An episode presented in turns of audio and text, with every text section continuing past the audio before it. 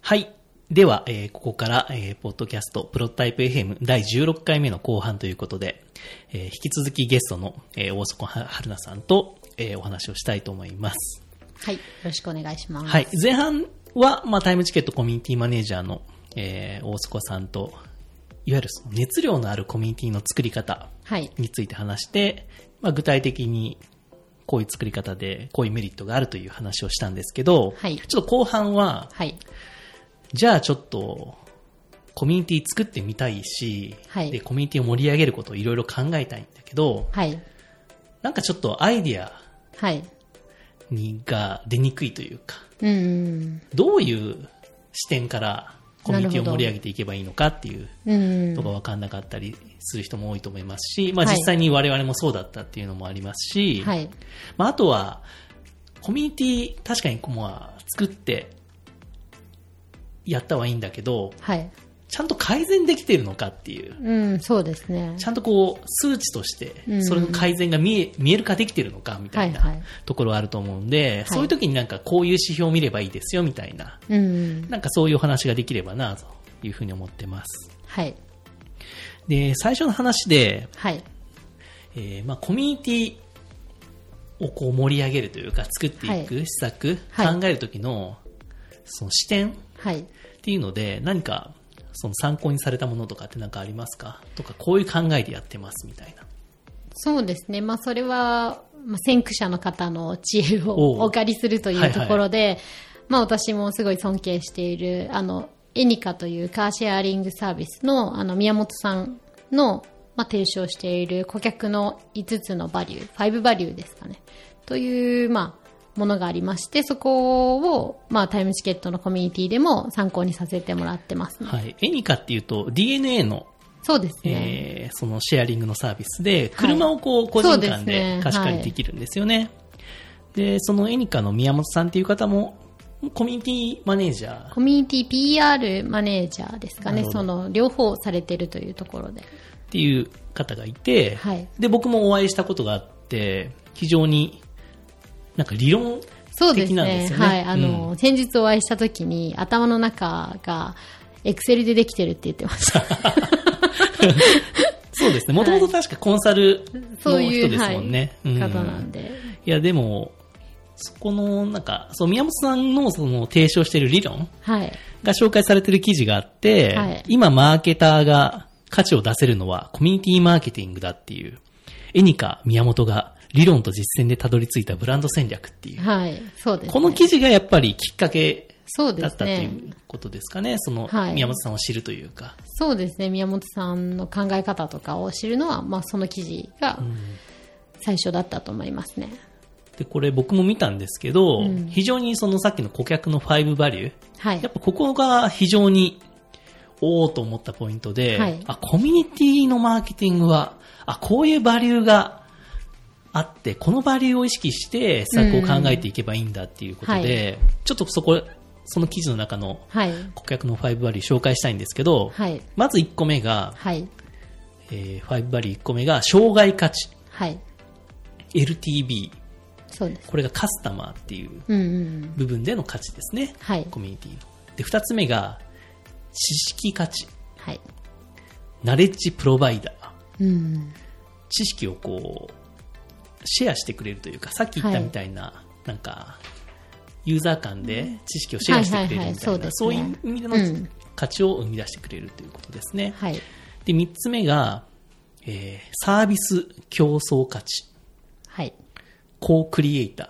そうですね。これは先ほども言ったみたいな、前半で言ったみたいなサービスを一緒に作っていくという、はい。そういう価値。で、4つ目が影響価値。うん。インフルエンサー。はい。これは、まあ、サービスをこう、使ってることで、まあ、SNS で発信してもらうとか、はい。まあ、そういう PR をしてくれるというような、そういう意味での価値ですね。で、最後が紹介価値。はい。レコメンダー。うんうんうん。何かこう、ここの記事の中ではインセンティブ付きの紹介をしてもらえないかみたいなことが書いてありますけども、はい。こういうなんか、コミュニティがあることでの価値が、はいなんか僕はこの言語化されてると非常にわかりやすいなと思ったんですよ。そうですね。そこまで多分コミュニティに対して言語化できているものってあまりないと思うので、まあ始める方だったら、まずは見てみて、あの、参考になる部分かなり多いと思いますね。うん、そうですね。うん。で、まあ、コミュニティを何か盛り上げたいと思って、はい。何かイベントを考えるときにも、はい。例えば今回はじゃあ、このナレッジプロバイダー、この知識価値を。高めてくれるような、はいなんかユーザーさん集めてイベントやってみようとか、そうですね。っていう、まあはい今回はこれ、ここをちょっと盛り上げてみようみたいな、そうですね。なんかそういう考え方もできるようになったし、うん。うん、非常にいいですよね。そうですね。まあ、さっきのそのナレッジプロバイダーとかだと、まあ、初心者向けの、えっと、セミナーを開催しようかとか、そういうふうなこう発想に至りますし、まあ、ユーザー間のトークイベントでユーザーからユーザーにナレッジを共有してもらえばそれでいいかというふうにこう、まあ、手段はいろいろあると思うんで、まあ、方向性だけどこに向かってるかとか、まあ、そういうのをこう確認できる、こう共通言語化できるものだと思いますね。うん、そうですね。まあ、はいサービス競争っていう意味だと、まあ、コークリエイターで、まあ、なんか一緒にこそうですね。う、イベントを企画はい。にこう呼びかけてみるとか、そうですね。なので、スタッフとしてどれぐらいの方が協力してくれるかとかが、まあ、指標になったりしますし、まあ、そういう目的のあのイベントを開催することができると思います。そうですね。あと影響価値で言うと、なんかこちらからこう、サービスの、なんかネタ、投稿のネタじゃないですけど、はい。まあサービスの新機能のお知らせだったりとうんか、はい。まあ今後やるイベントだったりとか、はい。まあそういうのをこう、発信していくというか、そうですね。ユーザーさんが発信できるネタを、なんか細かくて、はいこう提供していくみたいな、まあ、まあそういうのを考えられますよね。はい。うん。まああと紹介価値っていう、まあこれのリコメンダー、まあこれも、まあ紹介しやすくするというか、そうですうね。ん。まあ友達招待の機能を作ったりとか、はい。うん、そういうのがあったりすると思いますね。そうですね。まあ、この、まあ、このなコミュニティマーケティングということを考えている人がもしいたら、ぜひこの記事は読んでいただいて、うんこれもポッドキャストの今回のページに貼っておきますので、はい。ぜひ読んでいただければと思います。はい。で、僕もこの前、あの、宮本さんと対談のうん。企画があって、はい。それももうすぐ記事化される予定なので、はい。それももし上がったら、ポッドキャストのページに貼っておきます。はい。非常に面白い方でした。盛り上がりましたよ。そうですね。うん、そうですねって言いなかったですけどね。あ、読みましたよ。あの、あ原稿。あ上がってきた記事を読んだっはい、あの、てことですね。読み物として、あの、はいはいとても面白かったです。うん。非常にね、あ面白いこと言われてましたよ。これからのうん。重要なのは、はい。そのコミュニティのはい。そのハブになれる人が重要だって言ってましたね。言われてました。そうですね。宮本さんが、あの、これからのクリエイターとして、こう、需要が高まる人材とはみたいな質問に対して、あの、そういうふうにこと答えられてたところですよね。コミュニティのハブ。はい。これは、はい。コミュニティの中で、コうんミュニティとコミュニティをつなぐみたいな意味合いかなと思ったんですけどね、僕はね。コミュニティの中でもちろんハブになる人もいますよ。そうですね。まあそういう人、まあ私はもう読んでてそれはコミュニティマネージャーかなっていうふうに思ったんで、まあそのサービスのコミュニティマネージャーとコミュニティマネージャーをつなぐコミュニティマネージャーとか、まあそういうふうにこうどんどん出てきてくるのではないかなというふうに思うような記事でしたね。いいじゃないですか。春菜さんの時代が来ましたね。まあそうだといいんですけどね。まあでも、必要な、ねえ、うんことですよ。やっぱりこれからやっぱコミュニティってすごくやっぱ今みんな重要視してて、はい。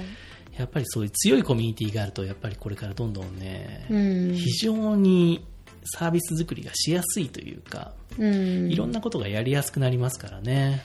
そうですね、まあ自分の居場所を皆さん探しているというふうにも最近はよく言われているので、まあ、会社ではなくてあの家庭でもない第三の場所として自分が活躍できる場所とか、まあ、自分のまあ価値観とか生き方を表現できる場所っていうサービスのコミュニティは今後強くなるんじゃないかなというふうに思います。そうですね。なので、なんかそういうコミュニティをたくさん持つというか、そうですね。自分の居場所、うんはいまあ会社とか家庭以外に、そうですね。何個かやっぱり持っていると、まあどこかのコミュニティでちょっとつまずいたり、きついことがあったとしても、他のコミュニティに行くとあんまり関係なかったり、楽しく時間を過ごせたりっていうこともあると思うんで、まあそういうのをこう何個も持って自分の、まあ、楽しい生活っていうのを送っていくっていう風な時代になるんじゃないかなと思います。そうですね、タイムチケットがそうなってればいいですよね、誰かのために。そうですね、なってるというふうに思いますけどね、結構ユーザーさんからはそういうふうに言われることも多いので、まあ、例えば会社では、まあ、なかなか結果が出せてない、まあ、マーケティング担当の方とかがいたとしても、まあ、その方がスキルをタイムチケットの中で細かく分けて出したところ、あるスキルの点においてはすごく評価を得て、じゃあそれで副業できるとか、まあ、独立を考えられるようになったとか、まあ、そういうことが生まれてるので、まあ、どうしても一つのコミュニティだけだとこう辛くなったりする部分もあると思うのでそういう時にこう別のあの切り口というか表現できる場所を探すっていうのはいいことじゃないかなというふうに思いまそうですね。僕はあんまりないんですよね。す。な何がですか？自分が所属しているコミュニティが。ああなるほど、うん。このままでいいんですかね。なんかでも自分で解決できる人はいらないかもしれないですね。だから僕はだからタイムチケットコミュニティっていうか、そうですね、自分でこういう、はいその場を用意して、はい。なんかそこでみんなが楽しんでたら、はい。おおいいな、みたい感じで思ってるんですかね。な、思ってるというタイプですかね。まあその、目に見えるだけのコミュニティじゃなくて、まあ例えば Facebook でつながっている人たちに対して、うんこう、まあ同じような似たような生き方してるなとか価値観だなって思ってるだけでも、あの安心感とかはあると思うので、別に何々オンラインサロンとかそういうのに所属するだけではなくて、まあつながってる人とか、そういうのもコミュニティになると思いますよ。ね僕も子供の小学校のパパ友コミュニティとか入ろうと努力しましたけどね。はいまあ無理ですよ。話が合わないっていうね。そうですね、だから今後はその環境のコミュニティだけじゃなくて、まあ、志のコミュニティって呼ばれるんですけどそういうこう同じ地域に住んでるとか同じ小学校に通ったとかのコミュニティだけではなくて、まあ、例えば女性の新しい働き方を見つけたいって思っている人同士が朝活をやってこう高め合っていくとか、まあ、そういうふうにこう自分の価値観とか自分の生き方志に合わせてまあ、年齢問わず住んでる場所問わずつながっていくコミュニティっていうのもこう流行っていくんじゃないかなというふうに思ってます、ねなかなかね。まあ僕もコミュニケーションはね、好きなんですけどね。なかなかね、ないですよ。まあ別にそれはで別に嫌だなとは思ってないですけどね。うん。春菜さんどうですか？いっぱいありますか？そういう自分が所属してるコミュニティは。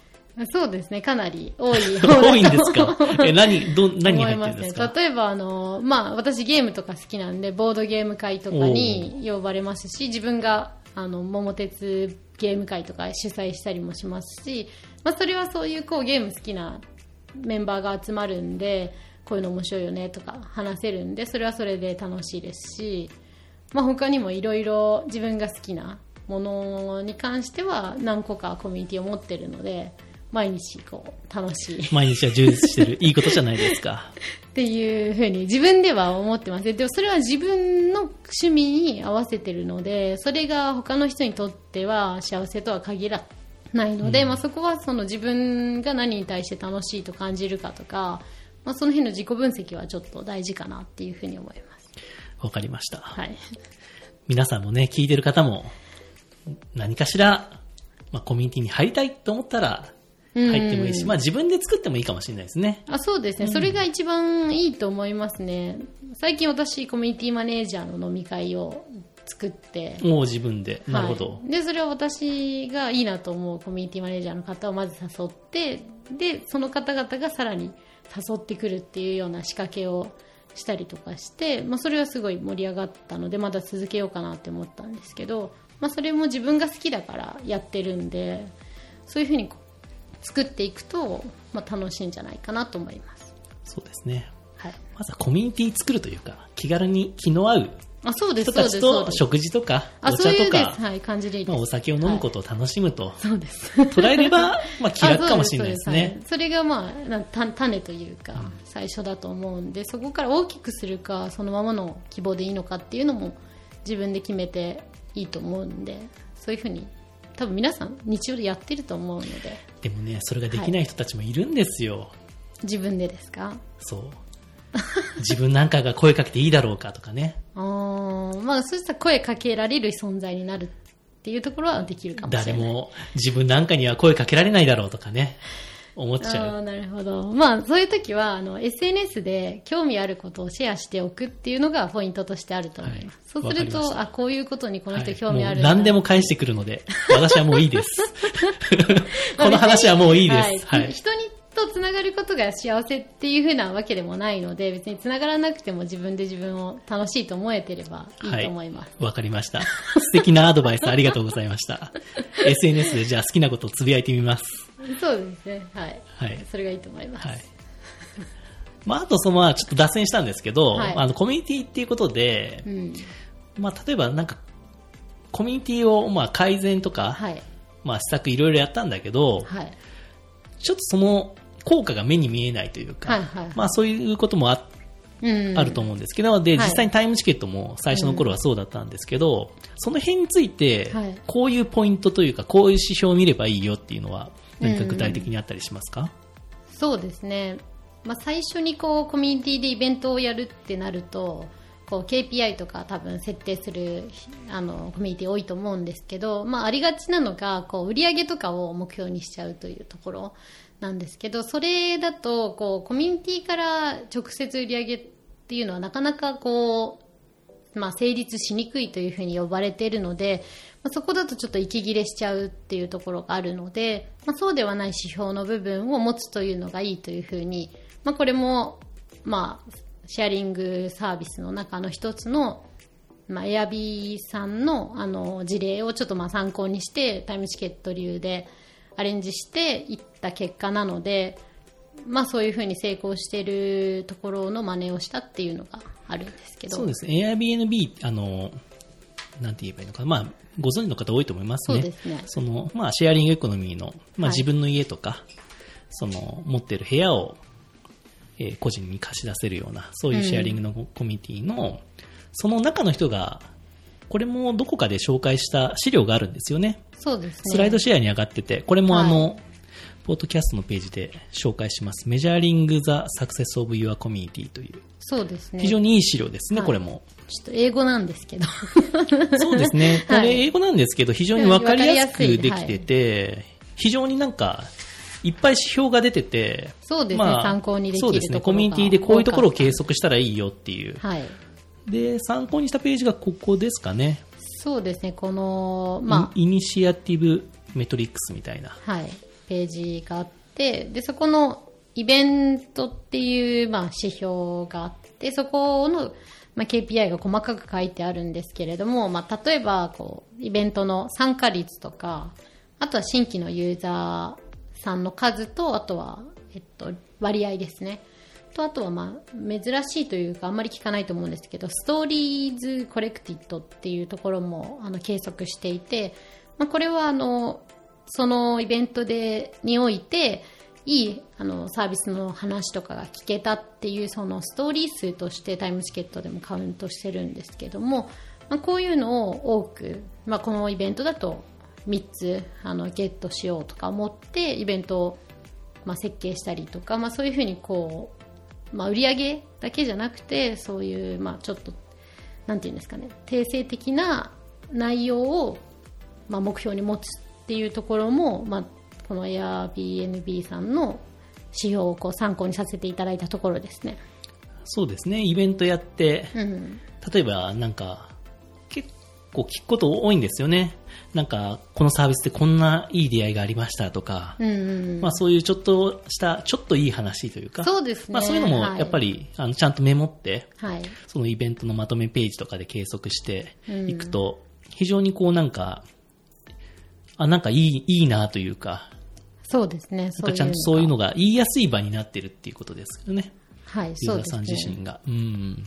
で、まあ、それが他のユーザーさんにも伝わるっていうのが次の、まあ、施策とかに考えていけるようにはなるんで、まずはそういうのをこう集める場所として考えるっていうのもありだと思います。うん。で、しこういうのを指標に持つといいのは、やっぱりそういういいストーリーが出るように、ちゃんとサービス自体をうん。いいサービスにしなきゃいけないっていう、まあ当たり前の話ですけど、はい。っていうちゃんとそういうゴールというか、はい。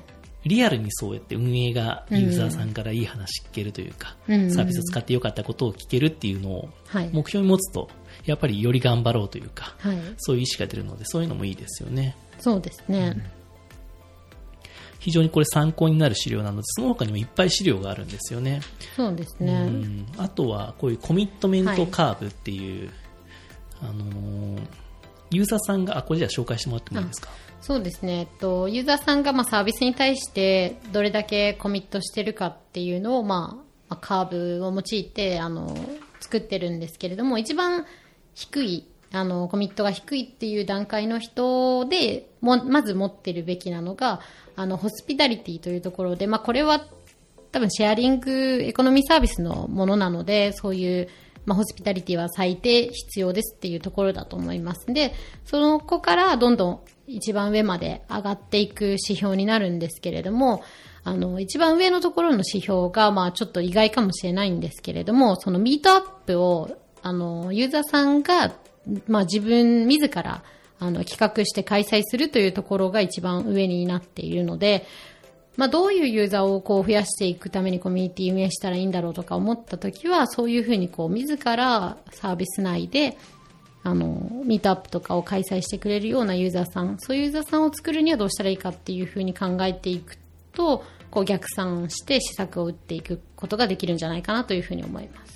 そうですね。これあくまでまあ Airbnb の事例なのですねはでい、てのサービスに当てはまるわけじゃないんですけど、そうですね。こういうなんか、えっと、横軸が時間で、時間の経過で、はいうん縦軸がこのコミットメントの度合い。はい。で、こう、時間が経過するごとに、こういうコミットメント度が強いユーザーさんを増やしていこうね、みたいな、そういう目標の図みたいな、目標のカーブで。でもこういうの、のも視点があると非常にいいですよね。そのサービスごとに。うんこのカーブに何を当てはめていこうみたいな。そうですっていうのもね。タイムチケットでやったりしましたけど、はいうんまあ、こういうのもやっぱりちゃんとチーム内で共有されてるとうん。いいですよね。で、今この、この、ここまで行ってくれてるユーザーさんが何人いるとかそうね。っていうので数値化もできますしね。うん。うんこれも非常にいいなぁと僕も思いましたね。はい。やっぱり Airbnb はすごいですよ。すごいんですか？すごい。Airbnb とエニカはすごいですね。ちゃんと理論家がいるなと。ああ、そうですね。確かに。非常にいい、こういうのが共有されてるのは非常にいいことですね。そうですね。はい。参考にさせてもらってます。はい。ということで、えー今回は、えー熱量のあるコミュニティの作り方ということで、えー話してきましたが、えーいかがでしたか？え、私ですか？はい。そうですね。まあ、ありがたいことにタイムチケットは最近、あの、熱量のあるコミュニティですねというふうに呼ばれることが多くなってきたので、まあ、そこはもう、コミュニティマネージャーとして一番嬉しい、まあ、褒め言葉なので、まあ、今後もそういう言葉たくさんいただけるように頑張っていこうと、こう、再認識する回になりました。そうですね。で、最近はそういう人たちを増やそうとしてるんですよね。その、コミュニティの会とか。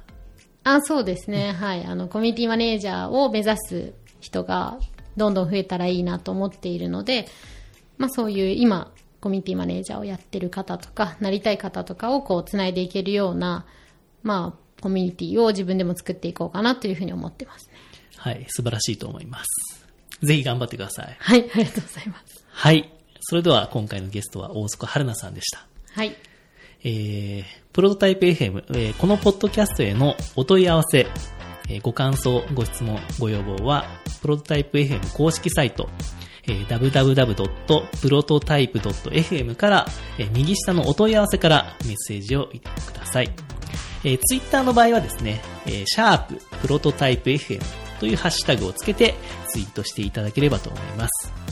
で、iTunes ストアでも、えー配信してますので、ぜひレビューやこう星をつけていただけると、え2年ぶりに今回からまた開催、再開したんですけど、また次もやるぞと思っておりますので、ぜひレビューもお願いいたします。それでは今回ゲスト、えー大須子春菜さんでした。ありがとうございました。ありがとうございました。